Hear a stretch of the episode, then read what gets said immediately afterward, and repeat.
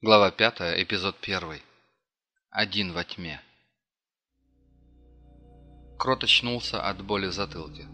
Вокруг было уже не так темно. Фонарь снова заработал и теперь исправно освещал пустоту, которая разверзлась внизу. Диггер вспомнил, как он рухнул вниз, прежде чем потерял сознание. Очевидно, он ударился затылком о бетонную стену шахты лифта. Когда страховочный трос прекратил его падение в глубину шахты – по которой он пытался выбраться на верхний уровень этого проклятого подземного сооружения. Пытался до тех пор, пока не столкнулся с... чем? Что это было?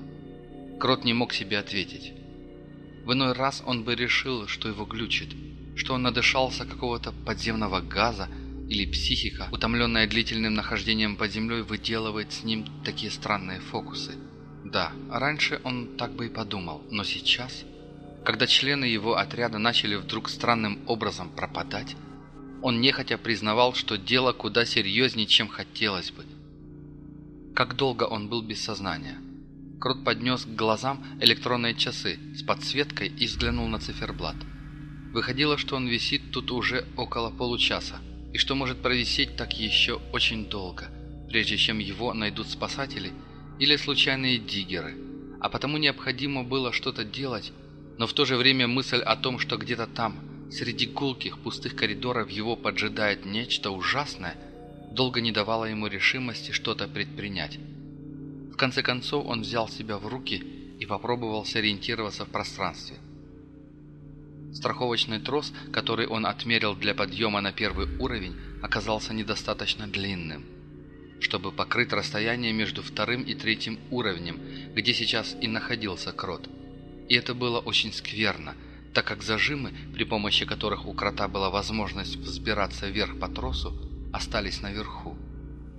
«Черт!» – крот осветил фонарем стену. Совершенно ровный серый бетон. Никаких выступов, о которые можно было бы опереться. «Ребята, прием!» – позвал крот в рацию. Ответом ему была тишина. «Кирилл! Шутер! Отзовитесь!» Молчание. Хотя Ему показалось, или снизу донесся какой-то звук возни. Ничего, ладно. Крот вытащил из-за пояса перчатки и одел их, а затем стал медленно подтягиваться по тросу. Ползти было ужасно неудобно.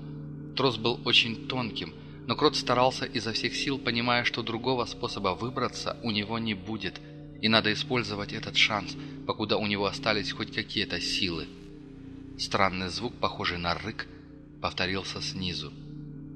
«Господи, помоги!» – прошептал Крот, ускоряя темп подъема.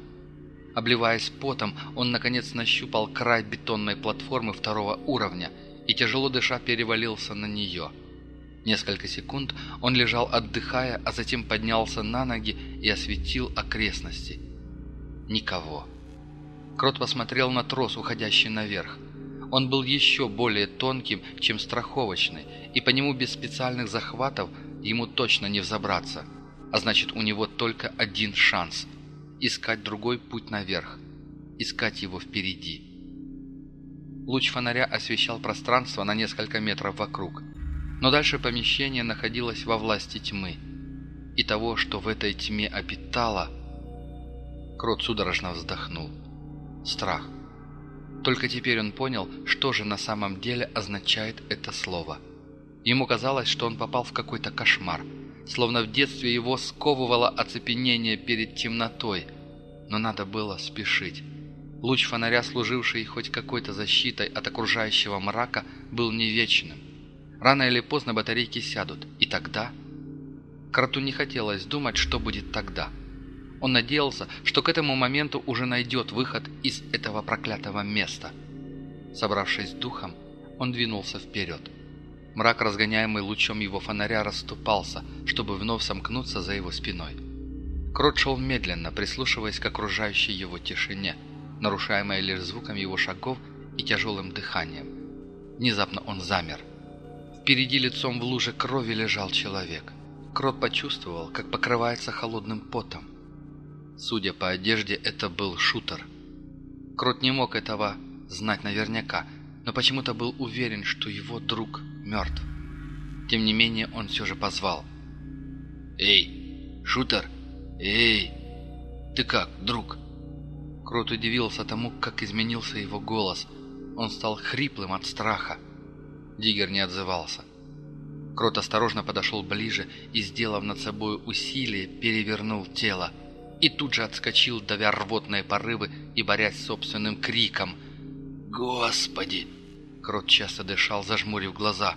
«Что же это, Господи? Что же это такое?» Шутер лежал на спине. Лица у него не было.